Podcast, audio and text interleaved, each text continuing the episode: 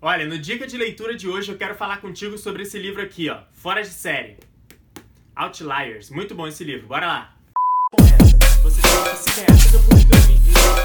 Cara, é o seguinte, esse livro aqui, por que, que ele me chamou atenção? Porque ele diz aqui é o seguinte: descubra por que algumas pessoas têm sucesso e outras não, né? E aí, é, eu acredito muito que se nós hackearmos assim, nós olharmos para a vida das pessoas que têm sucesso, nós conseguimos assim, encontrar um padrão de comportamento, mentalidade e tal, tudo mais. E aí, se a gente pegar esses padrões e começar a colocar na nossa vida, consequentemente a gente consegue ter mais sucesso, né? E aí, esse livro me intrigou com essa chamada. Eu falei, pô, vou comprar esse livro, vou ler e tal, tudo mais. Comprei, li e agora eu vou falar para vocês o que, que eu acho aqui. É o seguinte, né?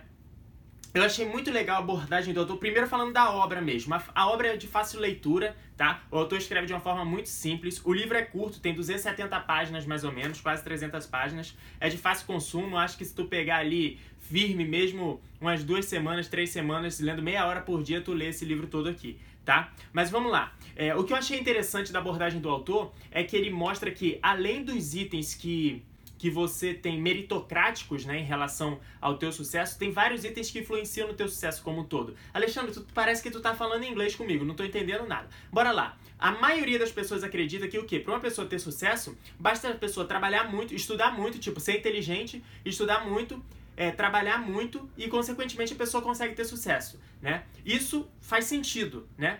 Para mim, pelo menos, faz sentido. Se a pessoa estudar muito, ela vai ter mais sucesso, teoricamente, do que uma pessoa que estudou menos, né? Se a pessoa trabalhar muito, ela vai ter mais sucesso do que uma pessoa que trabalha menos, né? E isso faz sentido até um certo ponto, né? Até um certo ponto. E aí ele mostra durante o livro que tem vários outros itens que são importantes para isso. Então vamos lá. No, no livro ele comenta sobre a questão do QI, né? Quem, vi, quem leu o livro Inteligência Emocional sabe que além de tu ter um QI, tu precisa ter um, coeficiente de inteligência emocional também para ser uma pessoa de sucesso, né? Mas esse livro aqui aborda sobre o QI. Ele falou, olha, o QI é muito importante, porém você não pode ficar preso àquela necessidade de tipo, tenho que ser muito inteligente para ser uma pessoa de sucesso. Por quê? Porque se fosse só por isso, as pessoas que têm o QI maior que o do Einstein seriam pessoas com mais sucesso que ele, e não são, né? Existe um americano que tem um QI de 190, é 200 mais ou menos, ele tem um QI maior que o do Einstein, e se tu for ver a trajetória dele, ele não tem nem 10% do, do sucesso que Einstein teve, né? Então, se você for analisar só pelo QI, você fica limitado. Ele mostra que o teu nível de QI é, deveria ser comparado com a altura de atletas de basquete, por exemplo. Se você tem 1,51m e quer ser jogador de basquete, provavelmente tu não vai conseguir. Por quê? Porque 1,51m é quase impossível tu, tu ser aceito num, num clube de basquete, né? Agora, se tu tem mais ou menos 1,90m, né? Isso aí tu já passou do que, pô, 1,90 é uma altura legal para você ser jogador de basquete, né? Agora, quer dizer necessariamente que se tu tiver 1,98 você vai ser o melhor jogador? Não necessariamente, né? Se tu tiver 2 metros e 5, você vai ser um jogador com mais sucesso do que um de 1,90? Não necessariamente. Ou seja, o QI funciona da mesma forma. Você chegou num nível que tu não é um retardado, não é uma pessoa que tem problemas para decifrar as coisas, né? Então você já, já tem um QI básico suficiente para você ser uma pessoa de sucesso. Além disso, você tem que investir em outras áreas na comparação do basquete, por exemplo, o cara que tem 1,90, né? Ele, ele já tem uma altura suficiente para ser jogador de basquete, mas aí ele tem que investir o quê? Ele tem que ser ágil, ele tem que saber das técnicas, ele tem que ser um bom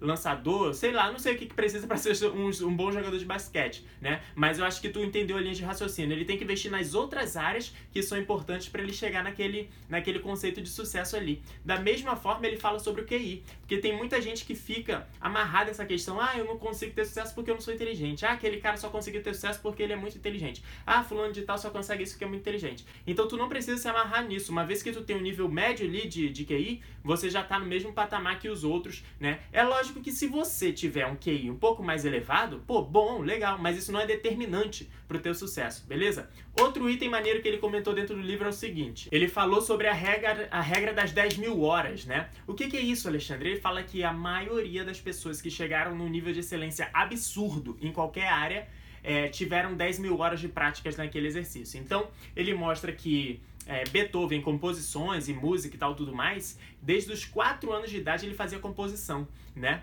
E aí, desde os 4 ou 5 anos ele compunha. Fazia, fazia composição de música, batia lá, fazia todos os negócios de música. Ele sempre estava muito envolvido com isso, ficava quase o dia todo só em negócio de música. Quando ele estourou, mais ou menos em 21, 22 anos, 23, né, segundo o autor, dentro do livro, é, ele já tinha mais de 10 mil horas de prática só de fazer composição, de tentar tocar um piano, de fazer as notas, de juntar isso, juntar aquilo. Então, quando ele chegou teoricamente para o mercado de trabalho de música, né? Quando ele despontou assim, ele já tinha muitas horas de prática, né? E aí ele mostra que isso se estende a todas as áreas. Ele dá o exemplo por, é, do Steve Jobs, né? Do Steve Jobs e de outras pessoas que começaram na área da programação, né? Lá na década de 60, mais ou menos, quem fazia programação programava por cartões, né? Quem é da área de engenharia aí sabe como é que funciona. É, funcionava mais ou menos assim, tinha um cartão, imagina uma folha de papel A4, né? E aí, nessa, nessa folha de papel A4 tinham uns furos e outras partes sem furo, furo sem furo. Essa folha era lida por um, por um computador, que na época era muito difícil você acessar computadores, devido a, tecnologia ser nova e caro pra caramba, né? Depois que ele lia esse, esses pontos de 1 e 0, né? Ele conseguia decifrar o código. Então, até a década de 60, mais ou menos, para a pessoa aprender a programar, era um processo demorado. Por quê? Porque você escrevia um programa, você furava todos os papéis, pegava esses papéis, enviava para uma pessoa que tinha acesso ao computador para testar, depois que essa pessoa botava na fila lá, ela testava, e aí se tu errasse um ponto e vírgula, por exemplo, uma uma sintaxe, uma coisa boba, voltava e falava, olha, tem alguma coisa errada aí, conserta. Então, o processo de aprendizado era demorado, né? Quando o Steve Jobs era mais novo, assim como o Steve Jobs, outras pessoas também, na área da programação, eles tiveram acesso a um computador que já fazia programação com simulação. Então, é, ele estudava numa escola boa que teve acesso ao computador e ele ficava o tempo inteiro programando. Ele gostava muito de programar, né? Além do Steve Jobs, o, o autor dá exemplo de, de outra, outro, outro programador também que foi fundamental para o nosso mundo de hoje, né? E eles programavam muito. Então, quando eles criaram a, as primeiras empresas, já na área de quando eles tinham 20 e poucos anos, que o Steve Jobs criou a Apple, o outro cara que criou umas duas empresas também, ele já tinha uma bagagem de muito tempo de programação. E o que isso quer dizer? Eles já tinham mais de 10 mil horas de programação. Tipo, já tinha tentado programar errado, tentado de novo errado, tentado de novo errado. Já tinham muitas horas de programação. E isso faz você se diferenciar da média. Então você acaba sendo visto como um gênio da programação, porém o que as pessoas não veem é que, tipo, foi uma junção do que o cara ele programou pra caramba quando era mais novo. Além disso, ele teve acesso ao equipamento porque a família dele tinha uma condição boa e ele também acessou um clube que na época lá o pessoal, a galera fez a junção de dinheiro para comprar um computador pro clube e aí ele ganhou acesso a esse clube para ficar programando, ou seja, é uma junção de fatores meio que aleatórios que juntou com a com a dedicação da pessoa.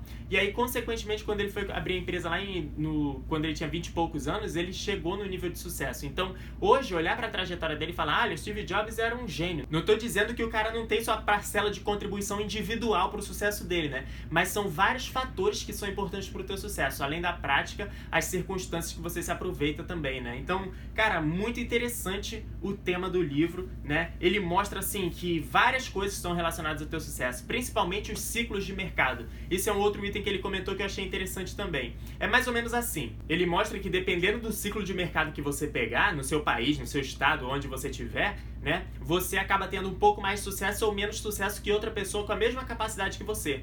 E ele deu exemplo no livro na época que aqui nos Estados Unidos teve a Primeira Guerra Mundial, né? Ele mostra que imagina um rapaz que completou 18 anos, terminou o ensino médio ali, completou 18, 17, 18 anos e estava no momento que a guerra começou a vida desse cara, por mais que ele fosse um gênio, vamos supor assim, a vida desse cara foi, foi influenciada pelo, pelo ciclo econômico que o país estava vivendo. Porque esse cara foi para a guerra, né? Se não morreu lá na guerra, voltou numa condição diferente, emocional. Quando voltou, a galera que passou pela guerra, por exemplo, era novo o sufici suficiente para não ir para a guerra, e quando a guerra acabou, estava é, começando a estudar. Esse cara pegou a escola com mais vazia, professores que davam aula na universidade já passaram a dar aula com, com nível menor, porque tinha menos, menos oferta no mercado, e aí esse cara pegou escola com menos pessoas, universidade com menos pessoas, mercado de trabalho com menos é, pessoas formadas. Por quê? A maioria das pessoas tinha ido para a guerra numa década anterior. Então ele mostra que, dependendo da situação que vive o teu país, da situação que você está vivendo, tem vários fatores que são teoricamente externos à tua é, ao teu controle que influenciam diretamente no teu, no teu sucesso, né? Então a gente tem sim que investir na nossa capacidade intelectual, na nossa capacidade profissional, na nossa capacidade como pessoa, mas a gente tem que aproveitar talentos que a gente já tem e surfar nas ondas do ciclo do mercado, aproveitar os ciclos do mercado, aproveitar o ciclo do mercado para atingir uma situação melhor, porque isso ele falou que são vários fatores externos que influenciam no teu sucesso e não só a tua dedicação,